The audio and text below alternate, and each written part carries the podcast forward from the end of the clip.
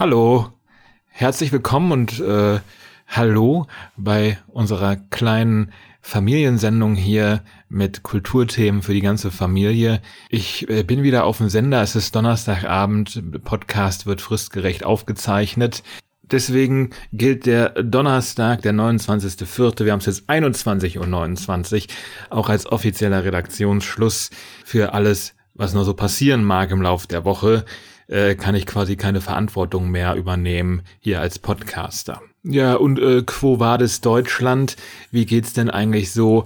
Ähm, ich habe immer noch keinen Impftermin bislang. Äh, das wurmt mich jetzt nicht so, dass ich jeden Tag die Wände hochgehe, aber äh, zumindest ist eine gewisse Grundeuphorie vorhanden, die mich äh, seit einigen Tagen auch bei sehr, sehr guter Laune hält. Und ich verlasse mich da einfach mal drauf, dass bei zwei Wartelistenplätzen irgendwann auch mal der entsprechende Impftermin äh, für mich abfallen wird. also ich fühle mich jetzt auch nach wie vor nicht so, ich kenne kein schönes deutsches Wort dafür, nicht so entitled, ähm, äh, dass mir dieser Impftermin jetzt sofort zustehen würde. Aber ähm, ja, also das wäre jetzt auch ein sehr müßiges Unterfangen, hier die Moral des Impfens äh, in voller Umfänglichkeit ausführen zu wollen.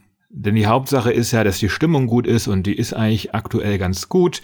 Ich komme jetzt gerade frisch vom Joggen. Heute war ja auch so ein, so ein, wildes Wetter, wo man gar nicht genau kalkulieren konnte, wann man jetzt am besten geht. Aber ich habe keinen Regenguss und kein Gewitter abbekommen und ähm, hoffe jetzt, dass mein Kopf vom Joggen so freigeräumt ist, dass ich den Podcast relativ gut runterquasseln kann, wie sich das so gehört und ich mich nicht ständig verhaspel und äh, mehr schneiden muss, also mancher Friseur jetzt so während des Lockdowns. Man muss es ja auch mal so zugeben, die guten Nachrichten sind ja täglich vorhanden.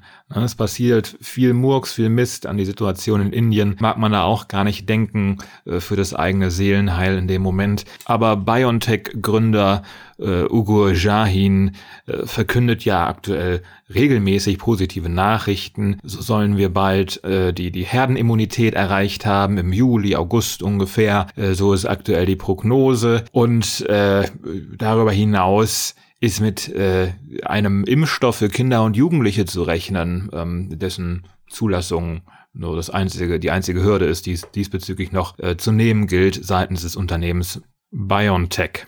Sagt man eigentlich BioNTech oder BioNTech? Das ist auch wieder mal so eine Aussprachefrage, wo wahrscheinlich jeder Eumel das irgendwie anders machen wird. Ähm, aber irgendwer wird es auch mal richtig gesagt haben in der deutschen Medienlandschaft. Davon gehe ich jetzt einfach mal aus. Sollte ich es falsch gesagt haben, ich habe immerhin beide Aussprachevarianten genannt, dann möge man es mir verzeihen, bitte.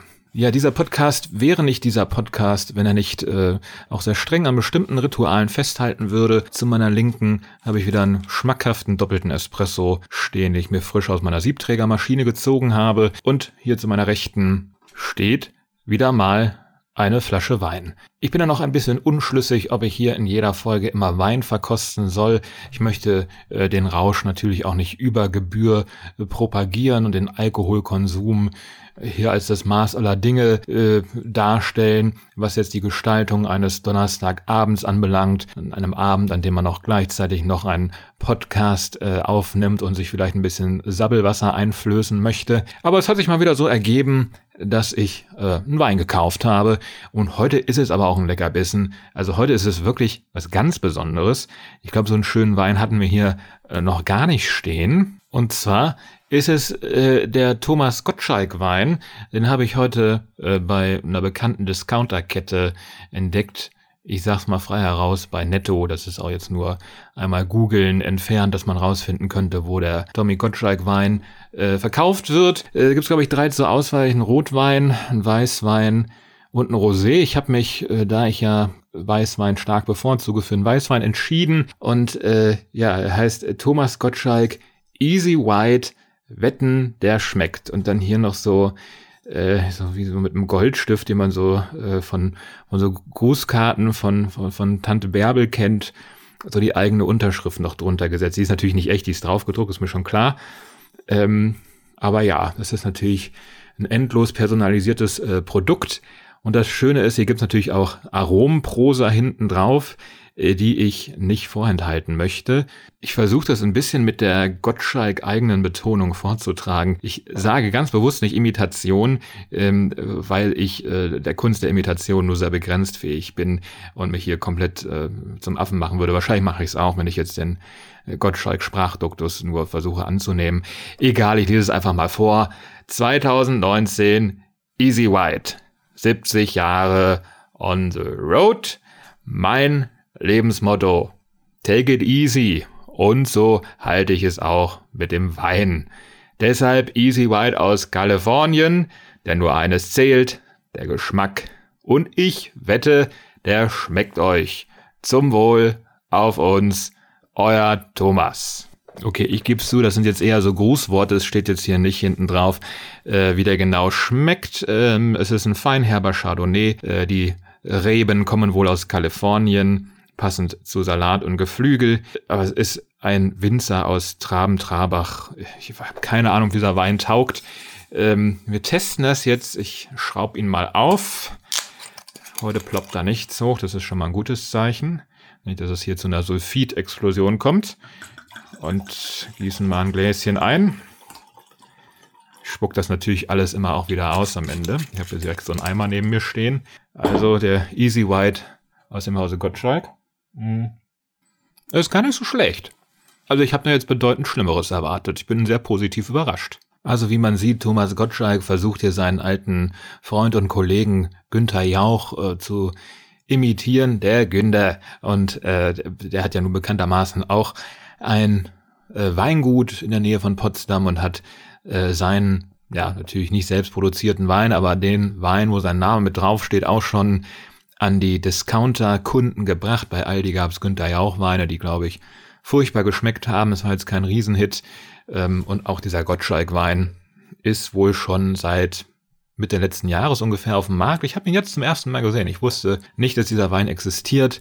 Aber auch genug davon. Wir sollten uns, glaube ich, langsam äh, den wirklich wichtigen Themen widmen.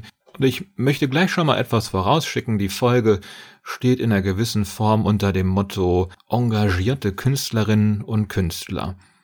Wir haben in allen Themen, die wir heute hier äh, quasi vorliegen haben, es immer zu tun mit einem gewissen sozialen Engagement, äh, im Rahmen der Kunst oder im Rahmen bestimmter künstlerischer Professionen. Und äh, diese Engagements fallen ganz unterschiedlich aus in der Wahrnehmung, in der Bewertung und Beurteilung. Es lässt sich halt auch nur ganz schwer sagen, in welchen Sparten in welchem Umfang und in welche politische Richtung tendierend man ein solches Engagement seitens Kunstschaffender überhaupt zu schätzen weiß. Das hat diese Woche ja auch wieder eine Aktion ganz besonders gezeigt. Aber das Engagement wird natürlich durch die Pandemie aktuell auch im Besonderen herausgefordert.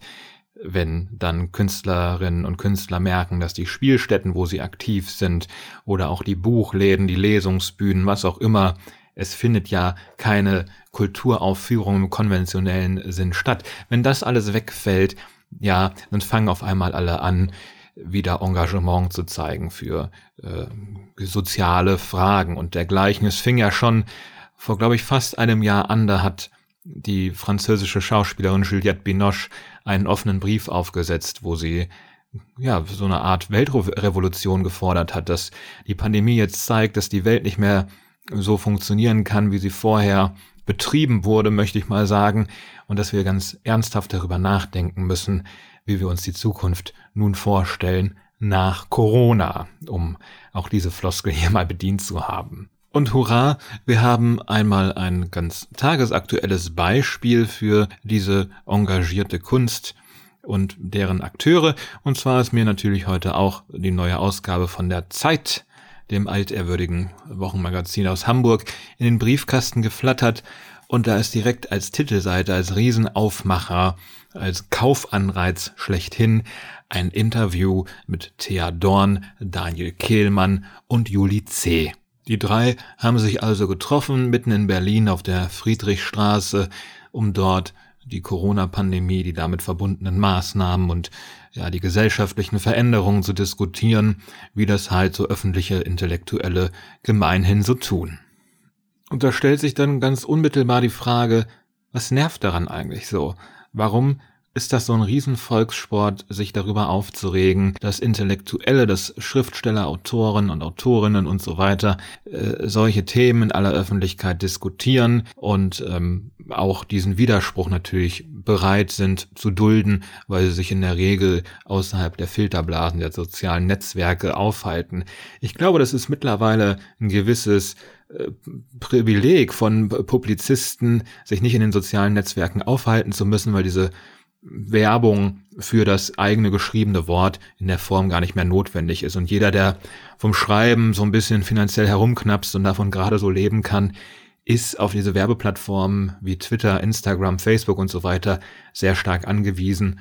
Aber wie man weiß, Juli C., Daniel Kehlmann, Thea Dorn haben ja eher so eine ablehnende Haltung dem gegenüber, wenn mich nicht alles täuscht. Aber nochmal zurück zu der Frage, warum nervt uns das eigentlich so? Warum schreiben dann Leute auf Twitter, das ist jetzt der Grund, mein Abo zu kündigen? Oder ähm, ja, diese, diese drei Mantelträger, äh, welchen Eindruck, welche nach welcher Behörde äh, sehen die aus? Habe ich das heute auch gelesen, musste darüber sehr schmunzeln, weil ähm, auch das sei mal ange, äh, als Anmerkung. Es gibt keine schlechter ange, äh, angezogene Sendung mittlerweile als das literarische Quartett. Also da sieht man mittlerweile, wenn man wirklich jetzt Modekritiker wäre und von dem Amt möchte ich mich auch distanzieren, wie ich mich ständig von Dingen distanzieren möchte zum Selbstschutz. Ähm, wenn man jetzt wirklich Modekritiker wäre, könnte man im literarischen Quartett jedes Mal glaube ich, länger über die modischen Entscheidungen dort sprechen als über die Bücher, die zum Teil vorgestellt wurden. Aber jetzt bin ich schon wieder ein bisschen abgewichen. Was daran natürlich so nervt, ist, dass man da Leuten ein weiteres großes Sprachrohr gibt, die sowieso schon in einer breiten Form wahrgenommen werden, deren Bücher sich zu hunderttausendfach verkaufen. Und das impliziert immer so ein bisschen, dass Engagement gleichbedeutend ist mit großer Auflage. Wenn jetzt irgendein Autor, Autorin sich engagieren würde, der die nur ein paar wenige hundert Lyrikbände verkauft, dann würde es natürlich niemals diese Aufmerksamkeit erfahren. Es ist diese ewige Ungerechtigkeit im Diskurs mit ja, diesem hohen Gut der Aufmerksamkeit, wem wir das schenken. Das äh, ist ja sowieso eine aktuell hoch wichtige Frage, weil wir ständig sowieso mit äh, Dingen konfrontiert sind, die unsere Aufmerksamkeit erfordern, ja, sie regelrecht einklagen und erzwingen. Und da wollen wir natürlich erst recht nicht Leuten unsere Aufmerksamkeit schenken, die, äh, die erst kürzlich wieder ein Buch veröffentlicht haben, was auf Platz eins der Bestsellerliste steht. Naja, wie auch immer, es ist dann auch einfach ein wirklich verschwindend kleiner Mehrwert, den dieses Gespräch abbildet. Es ist so eine Art Rollenspiel, was dort gegeben wird.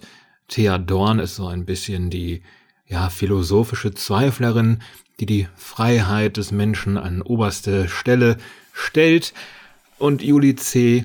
kann es natürlich nicht unterlassen zu erwähnen, dass sie auch über eine juristische Bildung verfügt, die sie mit ins Gespräch einbringen möchte, um ihren Standpunkt zu untermauern, dass da irgendwie alles so ein bisschen falsch läuft. Und Daniel Kehlmann ist dann so derjenige, der aus einer intellektuell geistreichen Perspektive argumentiert, auch wenn er an einer Stelle sagt, jetzt muss ich hier aber mal den Virologen geben und vielleicht auch wirklich auf den Boden der Tatsachen zurückführen.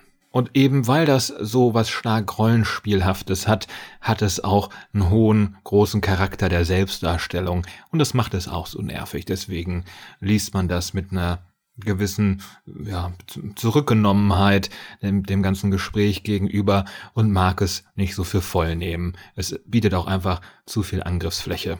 Schließlich ist das ja so ein kleines Problem der deutschen Kulturelite, dass es so wenig Glamour gibt und dieser fehlende Glamour zeigt sich dann auch in so einem Trio, ohne hier Lokism betreiben zu wollen. Aber wir kennen das alle. Auf der anderen Seite des Rasens ist das Gras dann immer ein bisschen grüner und so gilt es auch, wenn man ja das die intellektuelle Landschaft hier in diesem Land betrachtet. Was nicht heißen soll, dass wir uns keine politischen Romane wünschen oder Künstler, die zu wichtigen Fragen eine Position beziehen, aber schätzen wir natürlich als Freunde der Literatur nicht auch immer viel mehr die Doppelbödigkeit, die Ambiguität, das Uneindeutige, das Geheimnis sogar? Die Kunst soll niemals predigen, wir wollen keine Gesinnungsprosa lesen, eine Prosa, wie Heinrich Böll in den 70ern noch bekannt gemacht hat, für die es sogar den Nobelpreis in Literatur gab. Das mögen wir alles nicht mehr so gerne.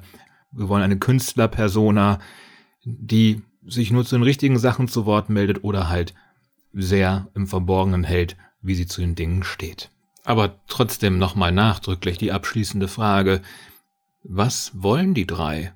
Was genau fordern Juli C., Daniel Kehlmann und Thea Dorn? Worauf haben die es abgesehen? Ich habe es nicht so wirklich verstanden, ich konnte es nicht herauslesen. Vielleicht sollen es auch gar keine konkreten Forderungen sein, sondern nur sogenannte Denkanstöße, dass man das vielleicht alles hätte anders handhaben können. Aber naja, genug davon. Für viel mehr Aufsehen hat ja die Aktion Hashtag alles dicht machen gesorgt. Ich hatte diesbezüglich schon die ersten Meldungen vor rund einer Woche gelesen und auch vernommen, dass diese Aktion äh, in die Gänge gebracht wurde, hatte allerdings noch keinerlei Ahnung davon, welches riesige Ausmaß diese etwas kuriose, ja, kann man sagen, Kunstaktion noch nehmen würde. Um das kurz zu erklären, hinter dem Hashtag alles dicht machen versteckt sich eine Videoaktion des Regisseurs Dietrich Brüggemann, der bereits mehrere Tatorte inszeniert hat. Es wurde also eine Videoplaylist auf YouTube angelegt mit 51 Schauspielerinnen und Schauspielern, die in einer wohnraumähnlichen Situation sich befinden, vielleicht in der eigenen Wohnung, vielleicht in einer angemieteten Kulissenwohnung. Und dort sehr direkt auch die vierte Wand durchbrechend, ja, bestimmte Dinge ganz frank und frei in Frage stellen. In ganz vielen Fällen geht es darum, dass moniert wird, dass man keine eigene Meinung mehr haben dürfte, dass ja auch, auch eine gewisse Form von Konsenspflicht vorherrscht. Und andere fordern dann ähm, ganz rabiat einfach alles dicht zu machen, auch die Supermärkte, dass ähm, ja die der Lockdown, die Vereinzelung noch radikaler betrieben werden müsste. Alles natürlich satirisch und nicht ernst gemeint, ist schon klar. Und hier brodelte, das möchte ich in aller Deutlichkeit sagen, völlig zu Recht ein Shitstorm auf, weil die Ironie auch hier mal wieder nichts hatte, was ganz konkret über dieses ironische Sprechen, über den vermeintlichen Humor, die vermeintliche Komik hinausdeutet. Das ist einfach immer das Problem, wenn humoristisch in einer Form gearbeitet wird, die Grenzen überschreitet und dann aber nichts vorzuweisen hat, was eine andere Humorebene darstellt. Ein gutes Beispiel dafür war natürlich auch Lisa Eckhardt, die sehr unreflektiert antisemitische Klischees breitgetreten hat, dies auch noch im Tonfall einer alten Deva, Filmdiva, was das Ganze nochmal geschmäcklerischer machte und dementsprechend auch humoristisch nicht besonders gelungen ausfiel. Aber ja, der Shitstorm gegenüber der Aktion Hashtag alles dicht machen ist halt auch natürlich berechtigt, weil den Querdenkern, den sogenannten Covidioten und Leugnern und so weiter da nach dem Mund geredet wird. Und es ist halt sehr, sehr schwer als humoristische Disziplin diese Verschwörungsmythen aufzunehmen und in ein Gag-Material zu verwandeln, was mehr aussagt als, ja, diese Echsenmenschentheorie, ja, das ist aber auch ein Quatsch. Mehr scheint da erstmal nicht zu holen zu sein, weil wir erst seit ein paar Jahren in dieser offenen, mit dieser aus, offenen Ausformulierung von Verschwörungsmythen und Theorien konfrontiert sind. Das gab es natürlich schon immer, aber dass sie öffentlich im Internet auf äh, Demonstrationen so geteilt werden, ist meines Erachtens nach ein relativ neues Phänomen. Und eben weil wir so ungeschult sind im Umgang mit diesen verqueren Welt- und Meinungsbildern, ist es dann halt auch so etwas sehr Gefährliches, diese ganzen Ressentiments bestimmter Meinungsgruppen so unreflektiert äh, wiederzugeben und die dann nur mit einem außerhalb dieser Videos stehenden Statement zu versehen, was dann so darauf hindeutet, ja, also es ist ja alles nicht so gemeint und ähm, es geht uns natürlich darum, dass die Kultur so hinten runtergefallen ist.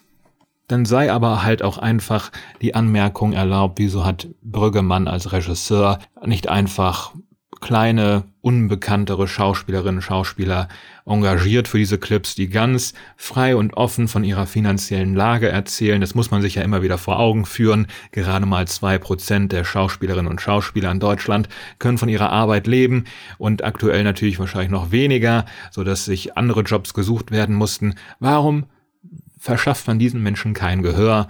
Und jetzt tingelt natürlich Jan-Josef Liefers von Talkshow zu Talkshow als prominentester Teilnehmer bei dieser Aktion. Und auch hier ist es wieder so eine Verschiebung von Reichweite und Aufmerksamkeit und wer spricht für wen und welche Probleme werden eigentlich genau artikuliert in diesem Zusammenhang. Es führt dann allerdings auch nochmal zu einem ganz anderen, ich nenne es mal Problem, nämlich der Tatsache, dass bekannte, beliebte, prominente Schauspielerinnen, Schauspieler sich häufig für Intellektuelle halten. Und dabei fußt diese vermeintliche Hochbildung meistens nur darauf, dass diese im Schauspiel tätigen Menschen mal ein paar Inszenierungen von Shakespeare, Tschechow oder Beckett mitgemacht haben, aber eine wirklich umfassende Textbildung, wie man sie von einem Philosophen oder ähnlichem erwarten würde, ist doch dann gar nicht vorhanden. Das möchte ich zumindest in Zweifel ziehen. Kurzum, es ist einfach sehr schwer auszuhalten, wenn Schauspieler auf bestimmte Probleme gesellschaftlicher Natur hinweisen. Ich denke da auch an die Rede von Joaquin Phoenix letztes Jahr bei den Oscars zum Thema Veganismus. Natürlich ist es ein hehres, ein soziales und ethisches Anliegen, was er da hat, aber was hat das mit seinem Schauspieljob zu tun? Er wird doch da nicht als Veganer des Jahres geehrt, sondern als Schauspieler. Also nimm diesen Preis doch auch als Schauspieler entgegen und sag ein paar Dankesworte an den Regisseur, an deine Familie oder irgendwas in der Richtung. Aber hör doch auf, äh, so einen Quatsch zu erzählen an dieser Stelle, wo die meisten Menschen von so einer Ansprache genervt sein werden. All die großen Schauspieler da draußen, ein Robert De Niro, ein Daniel Day-Lewis, eine Isabelle Huppert, eine Nina Hoss. All diese hochtalentierten Schauspielerinnen und Schauspieler haben sich noch nie darin ergossen, sich in jede Talkshow setzen zu müssen, jedem Interviewer irgendwelche dämlichen Fragen zu beantworten. Es ist eine geheimnisvolle Kunst, die Kunst des Schauspiels, und so sollte sie doch auch von denen, die sie auf sehr, sehr hohem Niveau ausüben können, behandelt werden.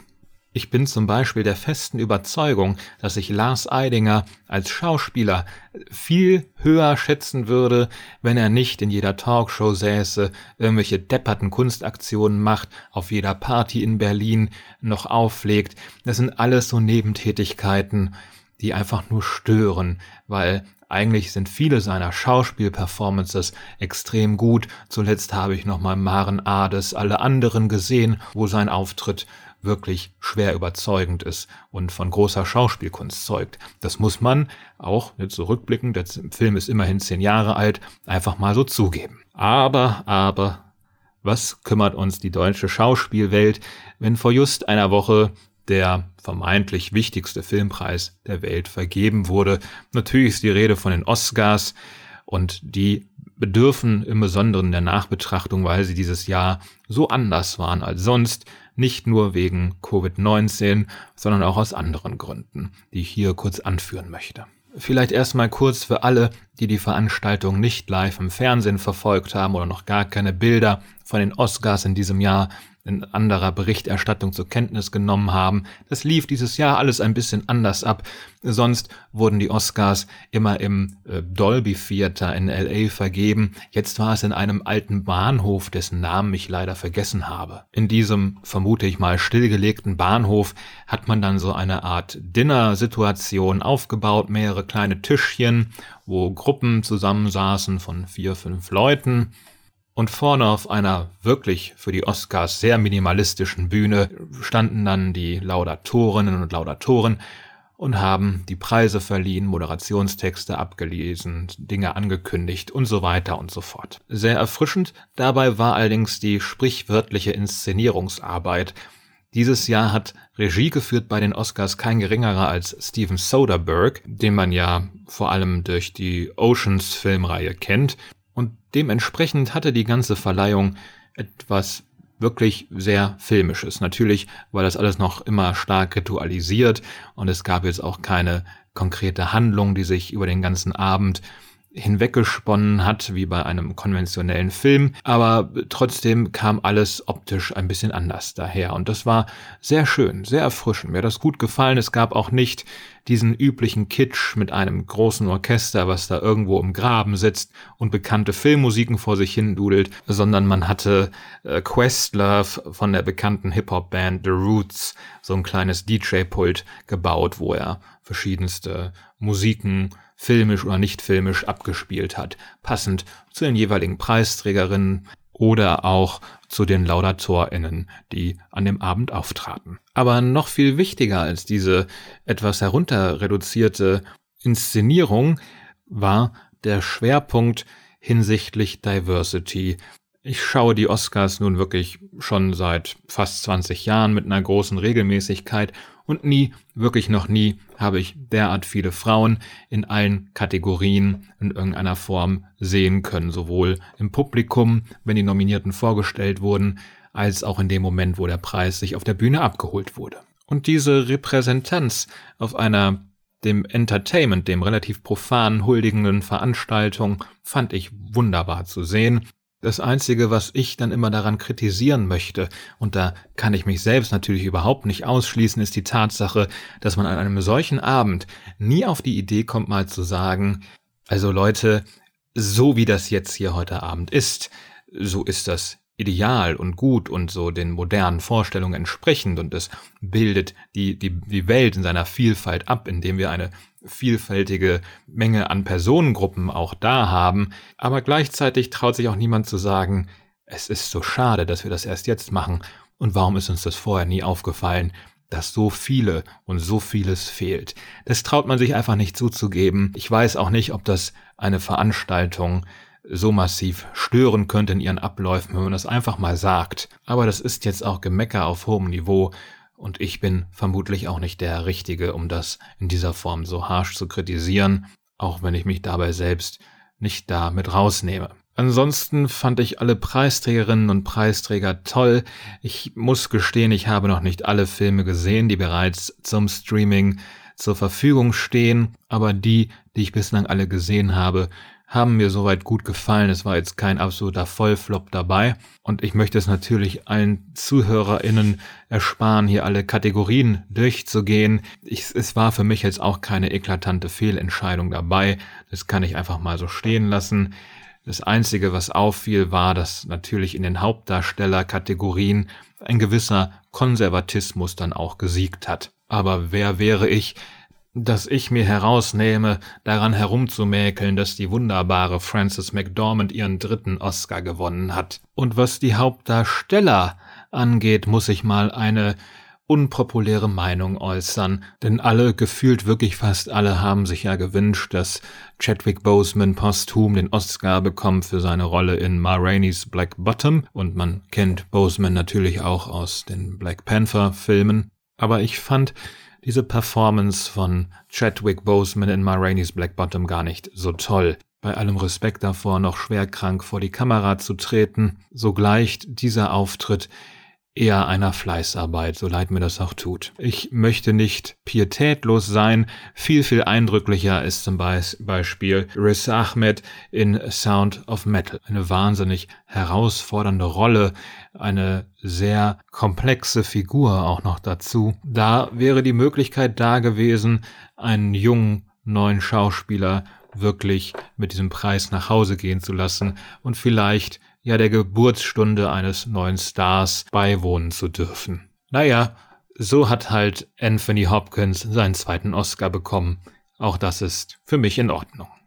In der langen Oscarnacht wurde mir natürlich nochmal viel schmerzlicher bewusst, wie sehr ich das Kino vermisse, diese Einstellung zum Leben, sich in einen dunklen Raum zu begeben und sich dort von all dem Trubel, der da draußen so stattfindet, abzuwenden und sich zwei, drei Stunden einfach nur auf die Leinwand zu fokussieren, das Smartphone auszustellen und sehr präsent zu sein, mit den Gedanken nicht großartig woanders, wirklich aufzugehen und wirklich in Verbindung zu treten mit einem Film. Aber ich glaube, auch das wird wiederkommen und auch die Oscars werden diesbezüglich nächstes Jahr anders aussehen, so dass nicht mehr jeder Film, der nominiert ist, bereits als Stream zur Verfügung stehen wird. Das ist meine hehre Hoffnung. Ich glaube, dass das Kino weiterhin das Fenster zur Welt ist und wenn wir die Oscars als etwas globalisiertere Veranstaltung im besten Sinne wahrnehmen können, dann haben wir auch weiterhin die Ambition, dieses Fenster zur Welt, was die große Leinwand ist, zu nutzen, sprich ins Kino zu gehen und sich dort ganz konkret mit einem Kunstwerk, mit einem Film auseinanderzusetzen. Aber ich möchte jetzt auch nicht zu pathetisch werden. Übers Kino müsste man fast noch eine gesonderte Ausgabe dieses Podcasts machen, was es überhaupt bedeutet, ins Kino zu gehen und welche Marotten man dabei so hat, was für Snacks man da isst, welche Getränke man trinkt. Aber das führt jetzt alles zu weit.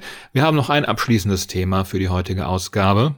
Und das ist Ferdinand von Schirachs kleines Brevier oder wie man auch früher sagte, ein Vademekum mit dem Titel Jeder Mensch. Und auch da muss ich nochmal kurz zur Selbstkritik einlenken, weil jetzt hatte ich hier als Themen Juli C., Daniel Kehlmann und Thea Dorn und jetzt kommt er noch mit einem weiteren Bestseller-Autor, mit Ferdinand von Schirach, der auch sehr, sehr viel Aufmerksamkeit erfährt. Aber ja, keine Angst, ich möchte hier natürlich auch unbekanntere AutorInnen äh, zur Sprache bringen und nicht immer nur aktuelle Gegenwartsliteratur diskutieren, sondern auch mal Klassiker, unbekanntere Bücher und dergleichen. Aber dieses winzige Büchlein, es sind gerade mal 30 sehr schnell gelesene Seiten, hat im Rahmen der thematischen Gestaltung dieser Folge meine Aufmerksamkeit sofort erregt, denn es handelt sich hierbei natürlich nicht zwingend um Literatur im erzählerischen Sinne, aber um das Engagement eines Autors, der im Gedächtnis und im Kopf vieler Leute in der Bundesrepublik bereits verankert ist. Vielleicht ist Ferdinand von Schirach das, was man früher einen Volksschriftsteller genannt hätte. Wie Juli C. ist von Schirach auch ausgebildeter Jurist und sein literarischer Ruhm gründet darauf, dass er zu Beginn eigens verhandelte Fälle in Kurzgeschichten aufgearbeitet hat. Quasi das,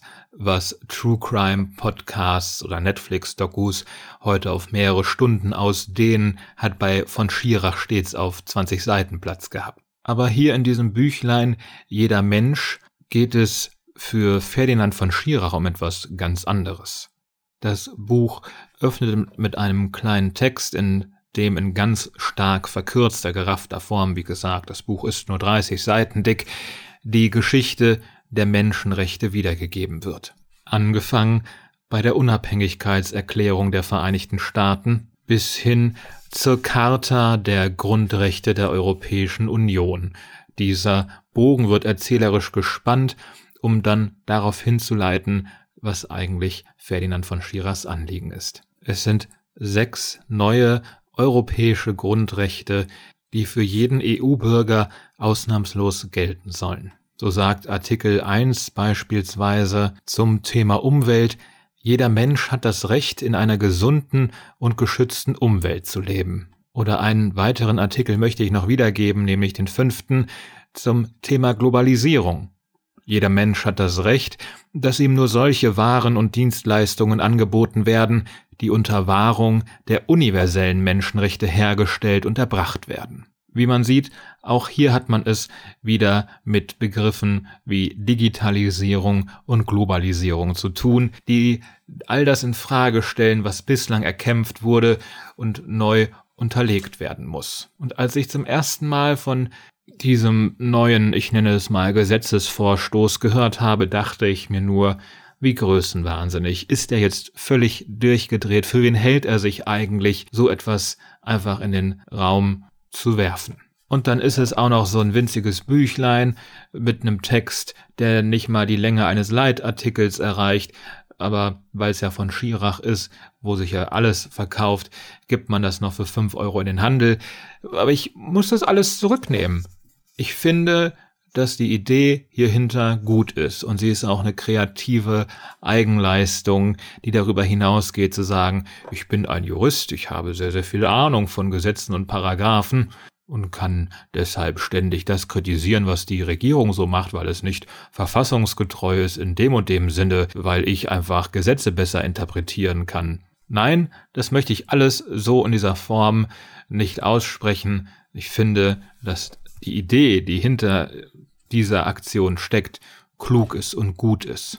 Das Einzige, was ich daran kritisieren mag, ist, dass diese Artikel, diese sechs Artikel, von denen ich zwei eben vorlas, nicht ausreichend zu Ende gedacht sind, aber vielleicht hofft man da auch auf die Kompetenz von anderen Menschen, die sich da noch mit einbringen möchten, denn natürlich gehört hierzu auch eine Petition, die man unterschreiben kann unter jeder-mensch.eu und die Einnahmen aus diesem Büchlein werden auch komplett gespendet. Man weiß als Leser nicht genau wohin, aber an einen Verein, der sich um die Durchsetzung dieser Rechte kümmern möchte. Ich finde das als Idee, als Debattenbeitrag wirklich eine gelungene Aktion, weil hier weit voraus und mitgedacht wird, mehr als bei manchem politischen Vorstoß. Und natürlich kann man auch hier wieder kritisieren, dass es jetzt politischen Aktivismus durch die damit verbundene Petition mal wieder vereinfacht, dann wird noch das Geld, was man für dieses Büchlein bezahlt,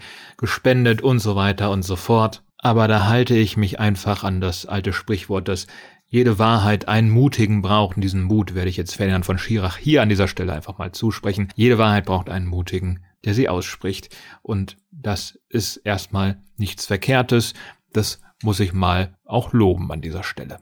So viel dazu, das war natürlich nur meine absolut laienjuristische Meinung. Wer wirklich Ahnung hat von der Materie, mag da aufschreien und sagen, ja, es ist alles nun wirklich völliges äh, Wunschdenken eines hochkarätigen, gut bezahlten Berliner Staranwalts, der sich mittlerweile als Autor irgendwelchen äh, Machtfantasien hingibt und denkt, er könnte wirklich zum äh, politischen Aktivisten noch äh, sich umschulen selbst. Wie so oft in Podcasts ist das keineswegs der Weisheit letzter Schluss, was ich dazu sagen kann. Aber erstmal habe ich keinen wirklich negativen Eindruck von dieser äh, Aktion jeder Mensch erhalten, auch wenn es auf der dazugehörigen Website wieder so Talking Heads gab, so testimonialartig von den üblichen verdächtigen prominenten Leuten wie Barbara Schöneberger oder Lars Eidinger. Aber ich freue mich natürlich immer, wenn ich da auch Kurt Krömer unter den Leuten entdecke, die so etwas unterstützen. Denn ich halte Kurt Krömer eigentlich für relativ stabil. Das gebe ich offen zu. Ja, ich merke, dass ich mal wieder gnadenlos überzogen habe. Aber es war auch thematisch durchaus wieder mal ziemlich dicht. Es gab viel zu bereden, viele Debattenbeiträge. Deswegen bleibt mir nun nichts anderes übrig, als hier die Folge zu ihrem Ende zu führen. Ich weiß noch nicht genau, was in der nächsten Folge passiert. Aktuell ist angedacht, dass da über den neuen Roman von Judith Herrmann gesprochen werden soll, der schon heute breit besprochen wurde in den Feuilletons. Ich weiß noch nicht genau, ob das in der nächsten Folge hier auch stattfinden wird. Es ist so ein bisschen in der Planung. Aber es kann auch sein, dass wir was ganz anderes machen. Einfach überraschen lassen. Ich freue mich auf die nächste Folge. Die hier hat mir wirklich wahnsinnig viel Spaß gemacht und ist scheinbar auch die bislang längste Folge. Vielleicht kann ich mich doch nicht immer bei einer halben Stunde einpendeln. Mal gucken. Bis dahin kann ich nur sagen, danke, gute Nacht